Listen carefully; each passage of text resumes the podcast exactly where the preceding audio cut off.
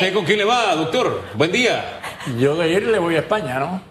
Segundo le voy a Argentina por, porque yo creo que Messi merece un mundial, pero Oye, sí, Francia, Francia Brasil, duro. Bélgica, Sí. yo creo que son huesos duros de roer. Y. Argentina también. Uy, Argentina seguro. Sí, sí, sí, sí, sí, y sí. Alemania también, por supuesto. Bueno, veremos me qué sumo pasa. con lo de Messi.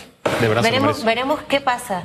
Yo disfrutaré de ver a la gente disfrutando el béisbol. Eso me gusta, ver cómo se ríen y cómo hacen ¿El, be- gestos. ¿El béisbol o el fútbol? ¿Qué dije? Béisbol. Ay, padre. Es, que, no lleva.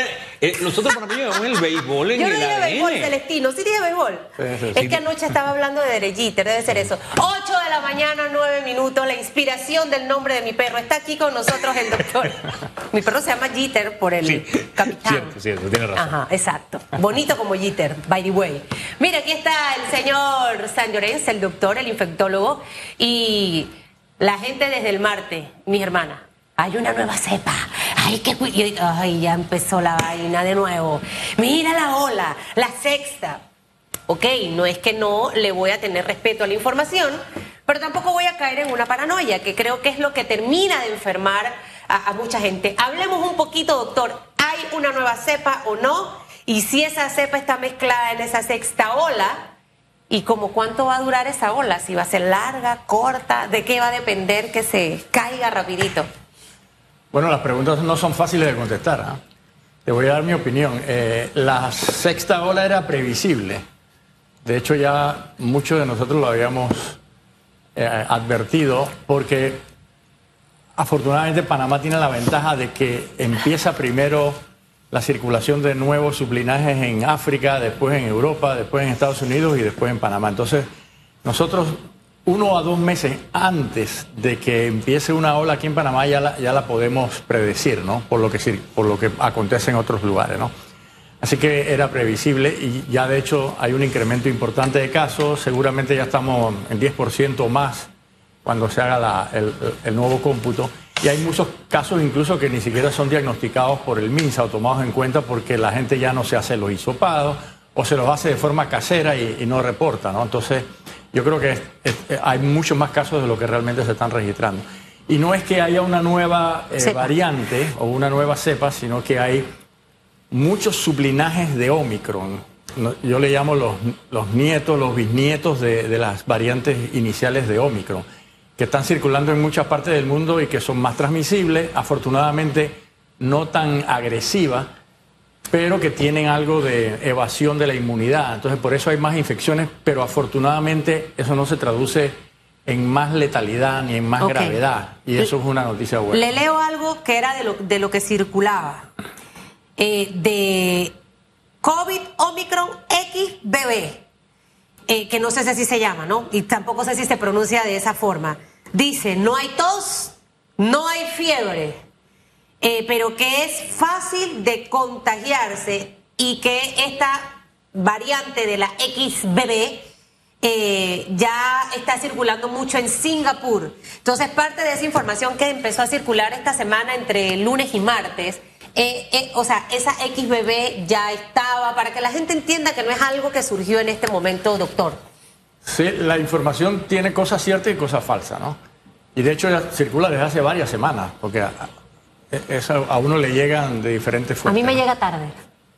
Eh, la XBB es un sublinaje y, el- y el, y el original de Omicron es BA5, que BA5 circuló en Panamá desde hace mucho tiempo. De hecho, todo lo que ha circulado en el 2022 es Omicron. Ustedes se acuerdan de alfa, beta, delta, mu, kappa, etcétera. Todo eso ya prácticamente desapareció y ahora lo que está circulando es Omicron, la familia de Omicron. Y la familia de Omicron es extensísima, con, como dije yo, con nietos, bisnietos. Entonces, XBB es un sublinaje derivado de la BA5. Eh, lo que es cierto es que XBB existe Ok. y lo que es cierto es que eh, XBB está circulando. Eso es cierto. Y que es muy transmisible, eso es cierto. Pero lo que no es cierto es todo lo demás. De que se comporta diferente, de que es mucho más agresiva, de que no hay todo, etcétera. Eso todo es falso. Ahora bien, todos estos sublinajes, variantes, etcétera, nos hablan de un virus COVID más fuerte, debilitado. ¿Cómo lo describe? Bueno, esa es una buena pregunta porque lo que muchos creemos es que el virus está encontrando su nicho ecológico para la supervivencia endémica, en el sentido de que el virus ha evolucionado para sobrevivir y para mantenerse por muchos años con nosotros, como los virus de influenza. ¿no? Y ese salto evolutivo de todas las variantes iniciales a la, variante Omicron es probablemente eh, la habilidad que tiene el virus de, buscar eso, de, sobrevivir y establecer un patrón endémico, ¿no? como seguramente lo vamos a tener con nosotros por muchos años. De hecho, Omicron, la distancia molecular entre Omicron y todas las demás variantes es extraordinaria, es como, como si fuera una cepa nueva. Quizás a lo mejor los, los expertos en taxonomía, en filogenética, al final van a decir que todos estos sublinajes de Omicron a lo mejor constituyen una nueva cepa eh, de, del SARS, ¿no? Pudiera ser, pero lo que sí es cierto es que realmente Omicron es muy distinto a todas las demás variantes que hemos tenido. Lo, cierto es que somos testigos de una historia que se va escribiendo con el paso de los días, los meses, y lo que hace un año era una verdad de acuño ha variado, ha cambiado en el transcurso de estos 12 meses.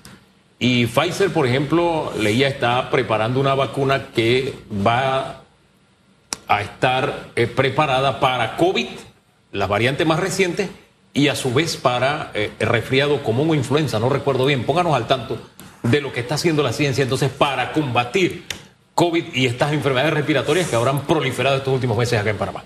Bueno, la ciencia está realmente modificando sus vacunas, haciéndolas mejores, más efectivas, para precisamente enfrentarse a todos estos sublinajes y al futuro, ¿no? Entonces hay varias líneas de investigación, no solamente Pfizer, Moderna y otras empresas están trabajando en lo mismo, ¿no? Eh, y hay básicamente dos, nuevas, dos nuevos pensamientos, dos nuevas líneas, tres nuevas líneas de investigación. Una es lo que ya está en Estados Unidos y en Europa, que son las vacunas bivalentes, que es una vacuna que combina la variante original de Wuhan y la variante de Omicron que está circulando. Así que es una vacuna dual que protege mucho mejor contra Esa no la tenemos Omicron. en Panamá. Esa desafortunadamente no la tenemos en Panamá. Yo de hecho hace tres semanas que fui a, un, a dar unas charlas en, en, Miami, en un congreso, me la puse gratuitamente allá. Y, y nosotros le habíamos dicho al, al, ministerio, sería bueno conseguirla antes de que hubiese la, de que viniese Sexta la ola. sexta ola, porque es una forma de proteger, sobre todo a las personas de más riesgo, para que no se infecten y no tengan una enfermedad. Pues, ¿Estamos más a grave. tiempo de traerla? Yo creo que ya es tarde. Primero porque ya empezó la ola. Segundo porque la- las negociaciones no son fáciles con Pfizer o con Moderna. Hay una lista de espera extraordinaria. En Europa y en Estados Unidos las están poniendo masivamente. Eh, Y me imagino que ah, puede haber un problema de producción. Entonces ya cuando a lo mejor Panamá pudiera, ya a lo mejor estamos bien metidos en la sexta ola o la estamos superando. Eh, pero, pero hubiera sido ideal tenerla, ¿no? En, en ausencia de eso, lo que hay que hacer es que la gente que no ha tenido refuerzo en los últimos tres a seis meses, mejor ponerse un refuerzo ahora que, que está Aunque ya tenga Omicron. todo el cuadro de vacunación completo. No, cuando ya, si ya tiene los... Las tres. El, el primer refuerzo y el segundo refuerzo y es una persona de mucho riesgo, ya probablemente no la necesita, ¿no? Lo que sí necesita es que hay otras medidas de prevención, uso de mascarillas, evitar aglomeraciones, el lugar es bien ventilado. Es decir, doctor, porque yo recuerdo que usted me dijo que no necesitaba yo ponerme la cuarta, porque yo tengo hasta la, hasta la tercera. Si ya yo tengo mis refuerzos, que son tres, no necesito ponerme la otra vacuna. O una persona de 70 años que ya tenga sus cuatro dosis, incluidas el- la última, el refuerzo por la edad, no necesitaría colocarse un refuerzo, ¿o sí? Claro, cuando yo te mencioné eso todavía no había la bivalente. Eh, y la bivalente es más que nada destinada para las cepas, los sublinajes de Omicron que está circulando, ¿no? Entonces, si tú te quieres proteger contra infección, ahora que hay la ola, la vacuna bivalente es la ideal para ponerse. Pero esa no tan para Ahora, tú eres joven, No tan joven. tienes tres dosis. Tengo una niña. En teoría, no, no vas a tener un COVID grave. Ok. Eh, pero puedes tener la infección, ¿no? Y la infección a veces causa síntomas importantes que a uno lo dejan en la- encamado, ¿no? Séptima ola, puede haber. Y segundo, después de la bivalente esta vacuna, ¿qué otra pudiera venir para ver si estamos en Panamá preparados para recibirla antes? Porque estamos claros de que el COVID no va a desaparecer. O sea, ya este virus se queda y va a formar parte de la vida de todos los seres humanos. Bueno, ahí me quedé corto en, las otras líneas de investigación, las nuevas vacunas que vienen, ¿no? Y qué bueno que me lo recuerda, ¿no? Hay, hay empresas que están trabajando en vacunas intranasales porque se cree que esas pudieran tener un poder más esterilizante, o sea, más para prevenir infección, ¿no? Porque las otras previenen enfermedad grave, efectivamente, ¿no? Pero para prevenir infección se necesita tener las defensas en la nariz, ¿no? ahí donde entra el virus, ¿no? Entonces están trabajando en vacunas intranasales. Vamos a ver si en el futuro pues hay vacunas intranasales que, que sean más poderosas para. Cuando usted dice intranasales es que se va a apoyar en la nariz. intranasal, por aerosol. Ah, ok, ok, ok. Como si fuera el, asmático que usa unos puffs. ¿Hay algún país que ya esté o estas China, China tiene vacunas intranasales que ya la está usando, no sabemos la eficacia. Pero hay varias empresas que están trabajando. Israel está trabajando también. Sí, así que eso viene. Así es. Y lo otro que viene es la combinación, porque sabemos que el virus del COVID se va a quedar con nosotros como el virus de la influenza. Y lo más seguro es que va a haber brotes de influenza y brotes de COVID todos los años. Si es una vez al año, si es dos veces al año, eso realmente es difícil de, saber, ¿no? Entonces ya hay, ya hay empresas que están trabajando en poner antígenos de COVID y antígenos de influenza dentro de la vacuna, cosa que con una sola inyección yo me proteja contra las dos infecciones. Y eso sería formidable, porque con una sola inyección y se acabó, ¿no? Eh, doctor, hablemos de esta sexta ola, los niveles de positividad se ha disparado al 6%, eh, ha aumentado la hospitalización, no ha aumentado las muertes por ahora, pero ¿quiénes están siendo hospitalizados? Es decir, quiero medir el tema eficacia de la vacuna que lo que busca es, como usted siempre ha insistido, evitar hospitalizaciones, eh, cuadros graves, etcétera, y la muerte al final. Quiero medir eso. Si tiene usted las cifras, por favor. Bueno, el ministerio no, no está revelando la información que es bien importante, que es quiénes se hospitalizan, ¿no? Porque eso sería importante para tranquilizar a, a las personas. Pero la información extraoficial que yo tengo es que lo que se están hospitalizando son o gente arriba de 65, 70 años de edad, que con cualquier infección banal se pueden descompensar. Eh, y eso no solamente aplica a COVID, aplica a, todos los virus, ¿no? Eh, gente con cáncer, por ejemplo, o gente con diabetes, o gente muy obesa, esos son los que se están hospitalizando. Y se están hospitalizando los que no tienen o no vacuna o no tienen un esquema completo, incluyendo el último refuerzo. Esos son los que se están hospitalizando básicamente. Ante eso que acaba de decir, o no vacuna o no el cuadro completo, una persona que en este momento lee un tuit que dice, no me vacuné y no me voy a vacunar Ayer yo le daba algunas recomendaciones. Yo le decía, en vez de creer en un tuit de una persona que tiene un criterio X, o en vez de creer en un mensaje que le mandan por su WhatsApp, eh, mira a su alrededor. Y usted se dará cuenta si en su círculo hay gente que se está muriendo por haberse vacunado. Así, usted, su familia, sus amigos, compañeros de trabajo, así, vaya aumentando el círculo, ¿no? O sea, la, la vivencia de cada uno. Y le decía, haga memoria, ¿cuántos alrededor suyo se enfermaron por COVID y cómo la pasaron? Usted su familia, su barrio, su área de trabajo y vaya abriendo el compás. Le va a servir para de pronto comparar la realidad versus lo que le están tratando de meter en la cabeza, en el corazón, que es miedo. Eh, e, eso, ese, ese ejercicio se lo recomendaba ayer precisamente. ¿Qué recomendación hace usted a una persona? Lo mismo, yo refuerzo lo que tú acabas de decir. El mejor termómetro es saber lo que está aconteciendo con su entorno, con sus familiares, con sus amigos. ¿no? Por ejemplo, yo en el campo de la medicina, nosotros tuvimos 60 o más médicos y enfermeras que fallecieron en el 20 y en el 21 por COVID, cuando no había vacuna. Ahora realmente casi no vemos ningún médico ni enfermera que fallezca por COVID, precisamente porque la inmensa mayoría está bien vacunado. ¿no? Y a mí no solamente me preocupa el terror eh, que se haya infundido sobre la vacunación eh, contra COVID, sino contra la vacunación en general. De hecho, por ejemplo, en esta semana hay un brote de sarampión en Ohio.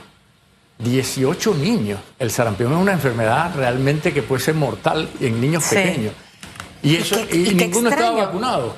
Qué extraño eso. Por eso, entonces los antivacunas, eh, eh, eso es una actitud criminal, porque convencen por terror a la gente, la gente no se vacuna y ahí tenemos las consecuencias. ¿no? Bueno, y las vacunas no son obligatorias, al final es por decisión de cada quien. Hablemos un poquito de, de, las complicaciones con las enfermedades respiratorias que hemos también tenido en este momento, doctor Xavier, porque hay mucha gente que dice, por ejemplo, yo, hoy yo estoy con alergia, estoy congestionada. ¿Tiene COVID? El otro está con fiebre, tirado en una cama, fue y se hizo la prueba, no tiene COVID. Está con un resfriado de esos durísimo. Y el dengue, que también tiene síntomas parecidos porque está el dolor del cuerpo y todo lo demás. O sea, ¿cómo diferenciar y lo, y lo que en realidad debe hacer la persona al tener un cuadro eh, de gripe eh, y saber realmente es COVID o es un resfriado o tengo dengue, por decirle algo? Gracias por tu pregunta porque es bien importante. De hecho, en el Hospital del Niño en este momento tenemos un brote por un virus respiratorio que no es COVID, es para influenza y que está afectando a niños en el hospital. Eh, y además tenemos virus respiratorios esencial, tenemos adenovirus, tenemos metaneumovirus, tenemos COVID, tenemos influenza. O sea que tenemos muchos virus respiratorios y además el dengue que están circulando activamente en el país, ¿no? Después de dos años prácticamente de ausencia o de disminución importante por las medidas de restricción y por las mascarillas, ahora que flexibilizamos todo y que la gente ya está viviendo la vida normal, todos estos virus que tradicionalmente circulan están circulando, pero vienen de golpe todos, eh, de forma simultánea, ¿no? no antes que venían de alguna manera más escalonada, ¿no? que uno decía, en este mes circula este, en este mes circula el otro, ahora todos están circulando. Entonces tenemos mucho virus respiratorio y el mensaje es precisamente, si uno está bien vacunado contra COVID, bueno, vacúnate también contra la gripe, porque el virus de la influenza está circulando y evita los otros virus. ¿Cómo? No llevando a los niños a, áreas donde hay mucha aglomeración, a los centros comerciales, sobre todo cuando hay mucha aglomeración, usen mascarilla, etcétera. No vayan a lugares bien ventilados. Porque esa es la forma de, evitar infecciones respiratorias. Una forma sencilla que todo el mundo conoce, pero que pocos aplican, ¿no? Hombre, vivir la vida normal, que no significa vivir la vida loca. Ojo, hay que ser prudente. Y lo digo porque también en su respuesta habló de la mascarilla. Todavía hay quienes insisten en el mensaje, la mascarilla no sirve de nada. Bueno, una de las muestras que la mascarilla tiene utilidad, sirve para algo, es que precisamente nos protegió de una serie de enfermedades respiratorias cíclicas que no tuvimos ese en estos dos años. Para que profundice en ese aspecto, por favor, doctor. Sin lugar a dudas, la, mascarilla más las otras medidas de, restricción hicieron desaparecer o, disminuir considerablemente la, la circulación de muchos microbios, ¿no? Eh, ahora, las mejores mascarillas son las N95, que son las más profesionales, las más impermeables, ¿no? Las mascarillas quirúrgicas, aunque sirven, no protegen tanto, ¿no? Entonces, una persona de riesgo, mejor que se ponga una mascarilla un poco más fiable, ¿no? Pero las mascarillas, sin lugar a dudas, cumplen un papel importante en, en evitar la transmisión. Hombre, si no sirvieran, no lo serían los médicos en las áreas esterilizadas, por poner un ejemplo. Por supuesto, en los hospitales se usan y los cirujanos, por ejemplo, cada vez que operan están usando las mascarillas. Así que alguna utilidad probada deben tener, ¿no? Y fíjense que eso de utilidad probada, insisto en ese tema y fijarnos en lo que hacen los profesionales, porque es muy común recibir mensajes de personas que, bueno, todos cometemos errores ortográficos, todos. Pero, pero fíjense bien, una persona que ni siquiera escribe correctamente, ni siquiera elabora una idea con sentido propio, la, la idea o la frase, usted ponga en duda, vaya a los que saben, vaya a los profesionales, déjese orientar, porque estamos hablando de lo que podría marcar la diferencia entre la vida o la muerte. Y fíjese, nosotros aquí jugamos siempre ese papel, tratar de orientar, no obligarlo a usted que piense de una manera X o Y o Z. Orientación es fundamental, doctor. Y la mejor manera de saber que las mascarillas funcionan es ver la costumbre asiática. Los japoneses, los, chinos, los coreanos usan mucho la mascarilla, eh, no solamente para evitar eh, transmisión de microbios, sino para contaminación ambiental y la usan sin ningún problema y, prácticamente todo el día, ¿no? Y en el transporte público. Entonces, la mascarilla, sin lugar a dudas, funciona. Y hay una variedad hoy interesante de mascarillas, que al final, y no solamente las mascarillas, sino de unas máscaras. Yo, como veo muchas series coreanas, veo todo lo que utilizan y de verdad que ellos siempre van como un paso por delante. Usted hablaba de la cantidad de casos de, complicaciones respiratorias que hemos tenido en los últimos días en el hospital del niño. Eh, hemos tenido eh, casos complicados, o sea, para que los papás, obviamente usted ha dado las recomendaciones eh, apropiadas, doctor, pero a veces siento que los papás piensan que, ah, eso no sé qué, déjalo, eh, que esté, se trepa aquí, se va allá y todo lo demás, y como que no le prestan mucha atención a este tema. Esos niños tienen las defensas altas.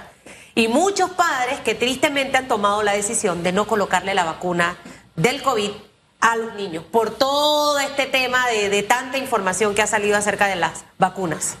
nosotros lo que vivimos en un hospital pediátrico vivimos una realidad evidentemente diferente porque todos los días nosotros vemos niños complicados y niños que se mueren. Todos los días en el hospital del niño por diferentes enfermedades. Y muchas de estas enfermedades son, son respiratorias. Cuando viene la temporada respiratoria hay muchos niños que fallecen o que están en unidad de cuidado intensivo grave por infecciones respiratorias, por diferentes virus respiratorios. ¿no? Entonces a nosotros realmente nos golpea mucho ver al niño sufrir y morir y a los familiares sufrir o arrepentirse de que no tomaron las medidas adecuadas, ¿no? Que ya son tardías, desafortunadamente. ¿no? Eh, lo, lo, vemos todos los días en el hospital. ¿no? Entonces, ¿Hay un número de casos en este 2022 de niños que han perdido la vida por temas de infecciones respiratorias? Sin lugar a dudas, sin lugar a dudas. Nosotros todos los años tenemos muertes por, por infecciones respiratorias. Ahora mismo no tengo la cifra de este año, pero te la puedo conseguir fácilmente con epidemiología. Pero todos los, todos los años nosotros tenemos muertes por enfermedades respiratorias, aparte de otras enfermedades, por supuesto. Y realmente da, da tristeza ver a los familiares y a, los niños sufrir las consecuencias de enfermedades que pudieran ser prevenibles, la mayor parte de ellas, ¿no? Eh, y que por desconocimiento o por temor no, no siguen las recomendaciones adecuadas. Póngale la vacuna a su hijo. De verdad, si usted hoy es de esas personas que estaba con el temor, creo que después de escuchar al doctor Xavier que trabaja en el hospital del niño y le cuenta a usted esta mañana lo que ocurre, asegure, si usted de verdad quiere a sus hijos, póngale la vacuna para que después no tenga que lamentarse. Y póngale las dos, la de COVID y la de influenza. Eh, Creo que no se pueden poner ambas el mismo día, fue lo que me dijo una Miss. No sé si. Sí se, puede, Sí se puede. Sí se pueden colocar las dos ah. vacunas el mismo día. Sí se puede. Ahora, doctor, la principal causa de muerte en Panamá es enfermedades cardiovasculares. Y eso hasta hace años se orienta a la población respecto a ese tema. Pero hay quienes la descubrieron después de la vacuna del COVID.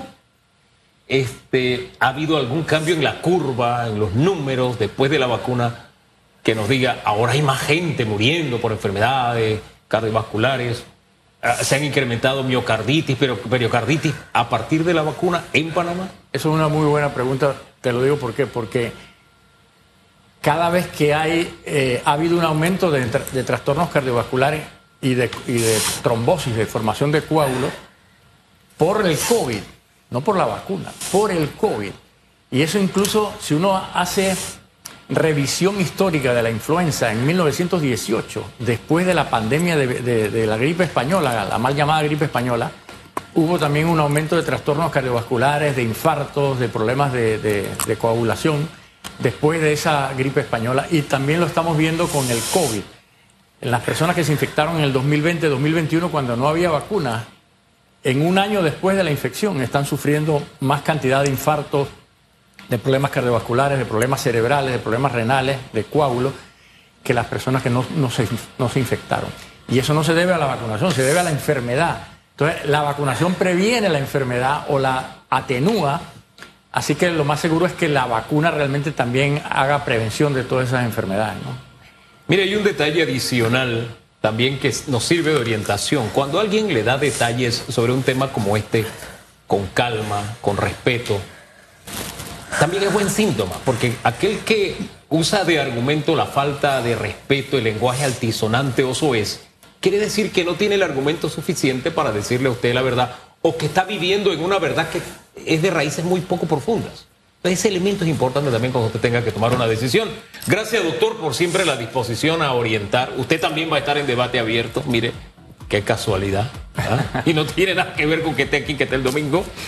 Pero qué bueno porque también debate abierto va a través de la pantalla ECO y seguiremos orientando sobre este y sobre otros temas porque se nos queda viruela del mono. Sí. Y otros temas más que están en el tintero y en los que hay que orientar con franqueza. A mí me preocupa la orientación que está dando en este tema el Ministerio de Salud. Habla de todas las formas en que se contagia, menos la principal forma de contagio. Y yo creo que hay temas que aunque nos resulten incómodos, tenemos que afrontarlos como son. Es la verdad y, es la verdad científica. ¿Qué podemos hacer? Decirla. Me parece. Transparencia es lo mejor que se puede. Es lo mejor. Gracias, doctor. A ustedes, sigan ahí con nosotros, que en breve regresamos. Que le vaya bien, doctor. Gracias. En breve regresamos con más de Radiografía.